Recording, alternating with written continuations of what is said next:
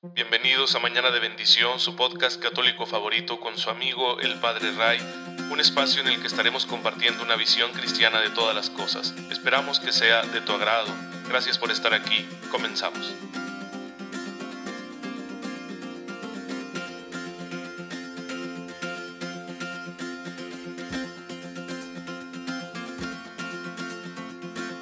Muy feliz sábado queridos hermanos y sábado mariano y dentro de esta alegría pascual.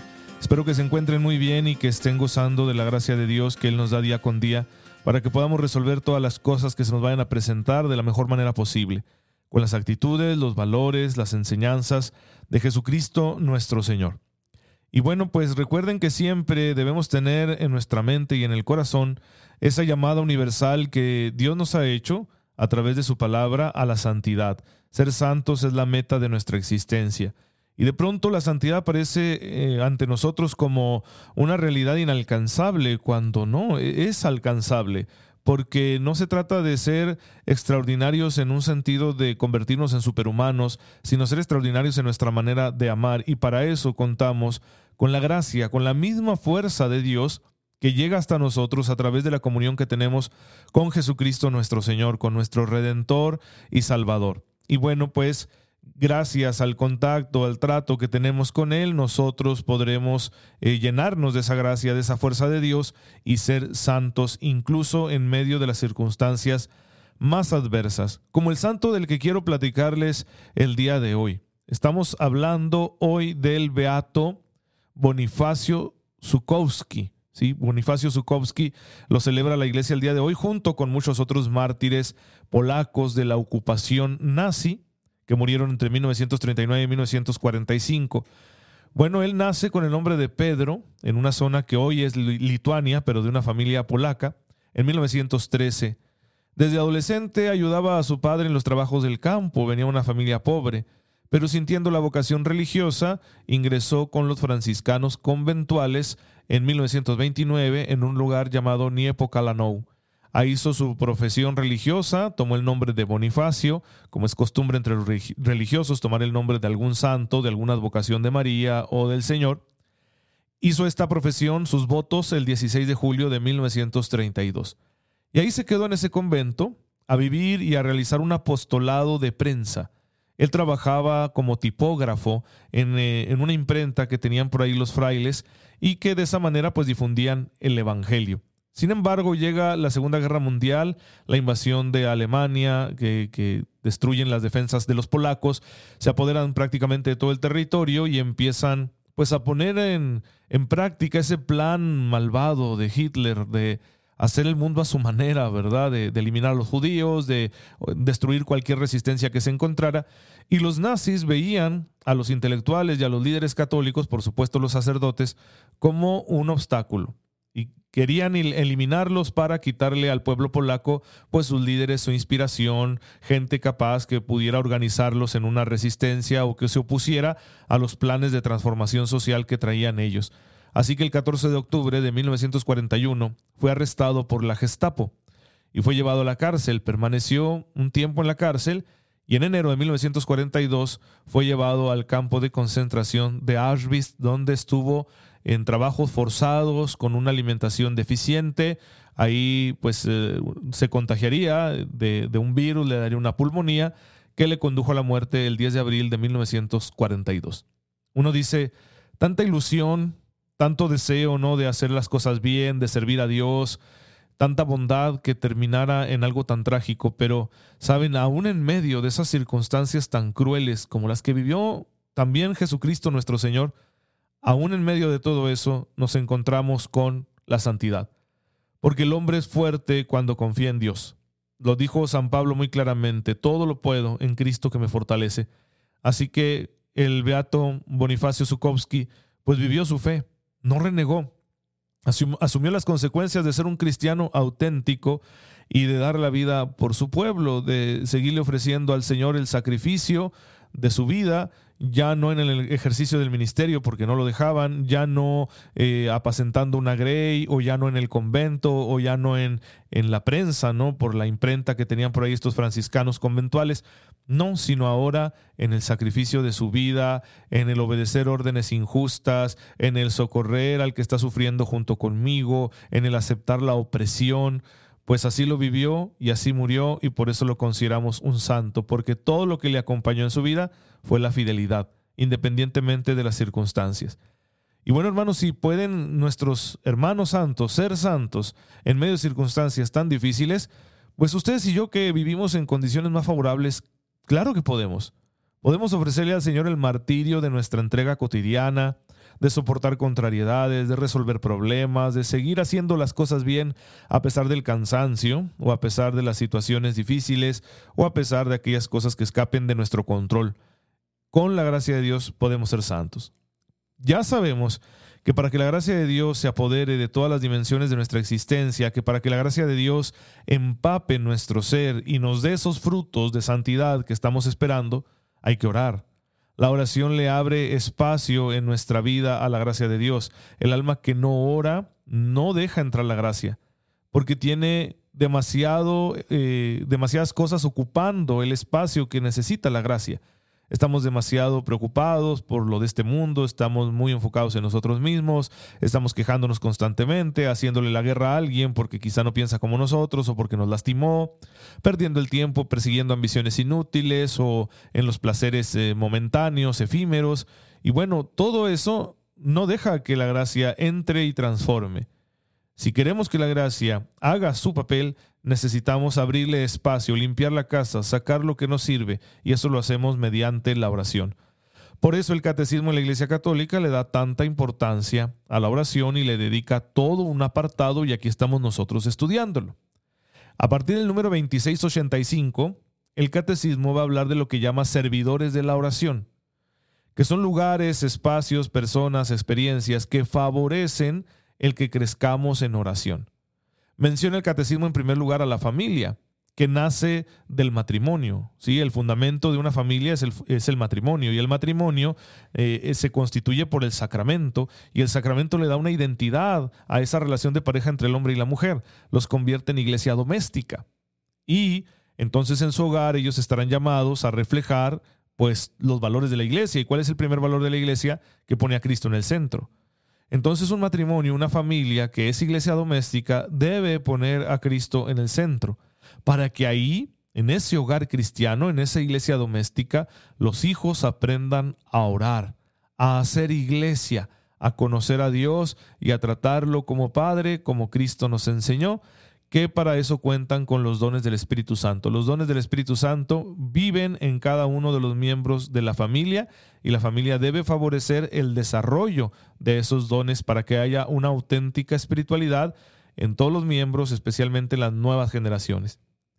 De igual manera, dice el catecismo, que ayuda mucho la responsabilidad, la enseñanza y el ejemplo de los ministros ordenados, de los diáconos, sacerdotes, obispos, que estamos para servir a nuestros hermanos, también para enseñarles a orar, para conducirles a las fuentes de la oración.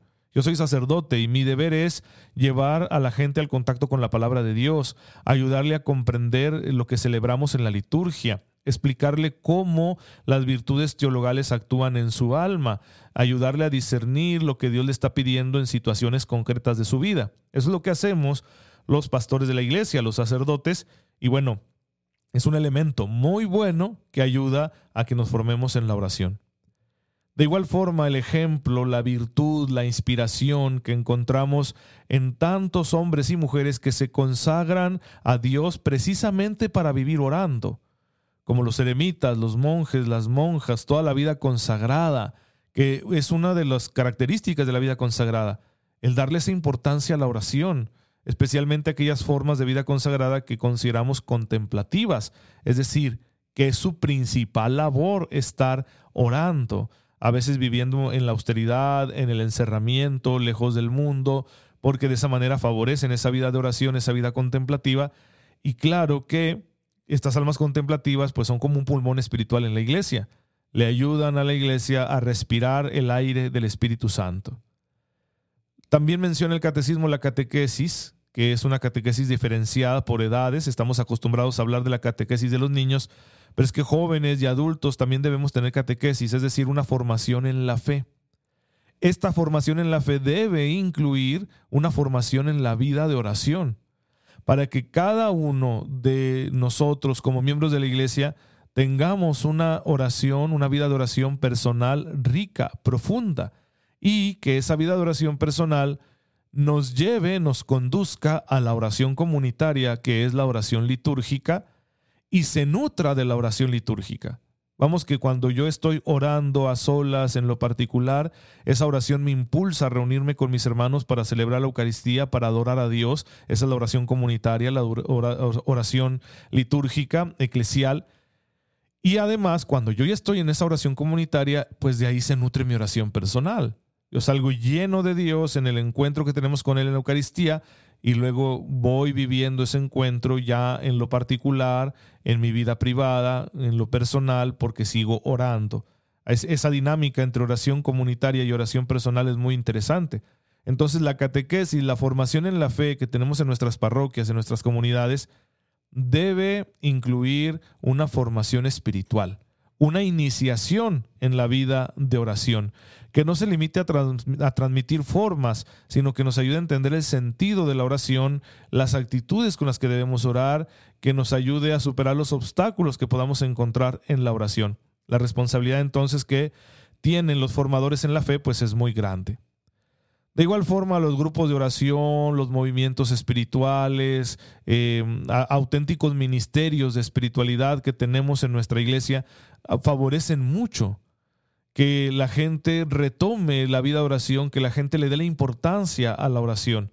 Por ejemplo, yo no estaría aquí si no hubiera tenido una experiencia en mi adolescencia que me ayudó mucho a discernir mi vocación, que fueron los talleres de oración y vida que se inspiran en la obra del padre Ignacio Larrañaga. ¿Cuánto bien han hecho? Eh, talleres de oración y vida es una escuela de oración. Su principal objetivo es mostrarte la riqueza de la oración cristiana para que tú la practiques en tu vida. Y eso a mí me ayudó muchísimo y bueno, me sirvió como un elemento para mi discernimiento vocacional. La iglesia reconoce el bien que hacen estas iniciativas para que la gente siga bebiendo de las fuentes eh, auténticas de la oración cristiana.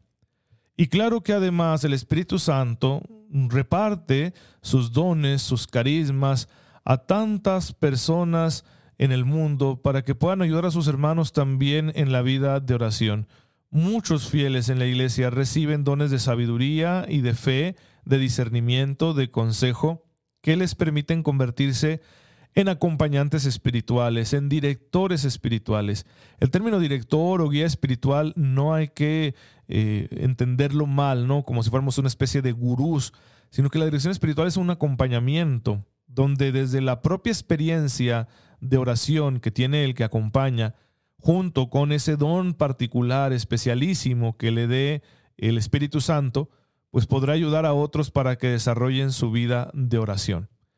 Y por eso se recomienda a quien quiere crecer en su vida espiritual que tenga un director espiritual que tenga ese compañero de camino que le ayude a evitar los obstáculos, a rectificar, a madurar, que le ayude a discernir cuál es la voluntad de Dios para su vida, que le mantenga en ese camino que nos conduce a la salvación. Por eso decía San Juan de la Cruz que cuando alguien quiera alcanzar la perfección, debe mirar en qué mano se pone, porque según sea el maestro será el discípulo, según el Padre será el Hijo. Y añade este gran santo, que aparte de ser sabio y discreto, el director ha de ser experimentado. Si no hay experiencia de lo que es puro y verdadero, no podrá encaminar a las almas que le sean confiadas a él hacia Dios, porque no entenderá lo que Dios les está pidiendo a ellas. Esto lo pueden encontrar ustedes en una obra que se llama Llama de Amor Vivo, ¿sí? que es una obra mm, muy interesante donde habla de la espiritualidad de San Juan de la Cruz, que es un gran maestro de oración y bueno, pues conviene leer este tipo de obras para también entender por qué se requiere ese director espiritual, ese compañero de camino que nos ayude a conocer cómo se avanza en la espiritualidad y cómo podemos crecer en la virtud. Además de esto, la iglesia nos habla de los lugares que favorecen la oración.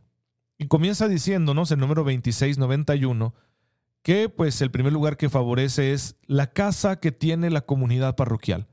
Sí, nuestros templos, a los cuales les llamamos con justa razón iglesias, porque es donde se reúne la asamblea, y la palabra iglesia significa asamblea.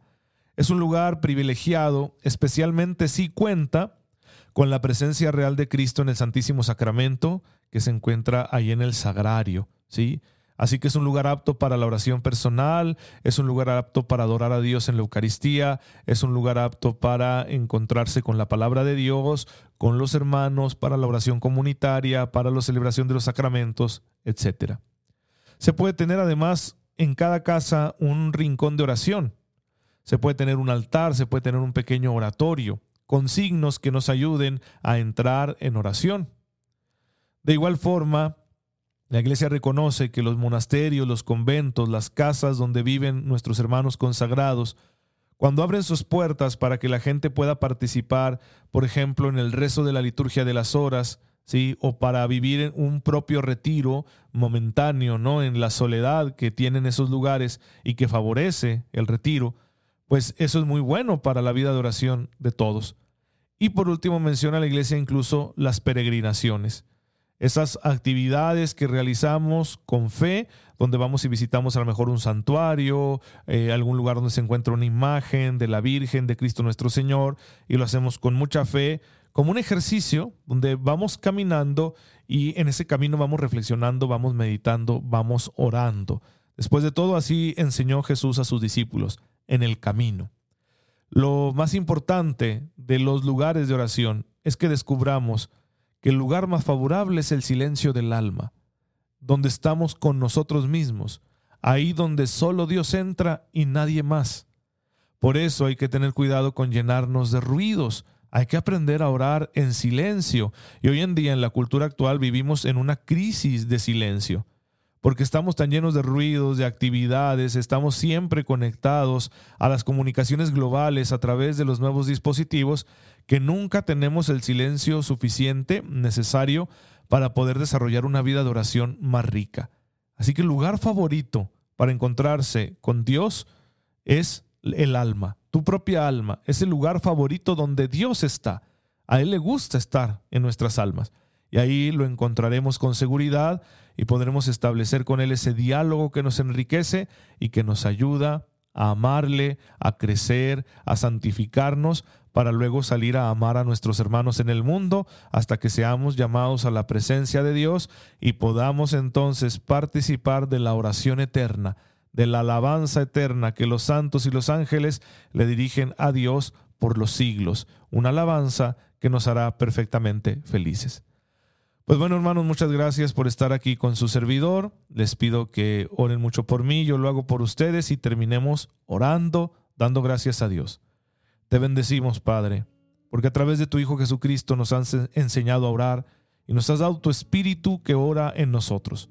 Ayúdanos a asimilar esta escuela de oración que está viva en tu iglesia, para que orándote te conozcamos, conociéndote te amemos y amándote te sirvamos por Jesucristo nuestro Señor. Amén. El Señor esté con ustedes. La bendición de Dios Todopoderoso, Padre, Hijo y Espíritu Santo, descienda sobre ustedes y les acompañe siempre. Gracias por estar en sintonía con su servidor. Cuídense mucho y que Dios se quede en sus corazones. Nos vemos hasta el lunes, si Dios lo permite. Muy feliz domingo de la Divina Misericordia.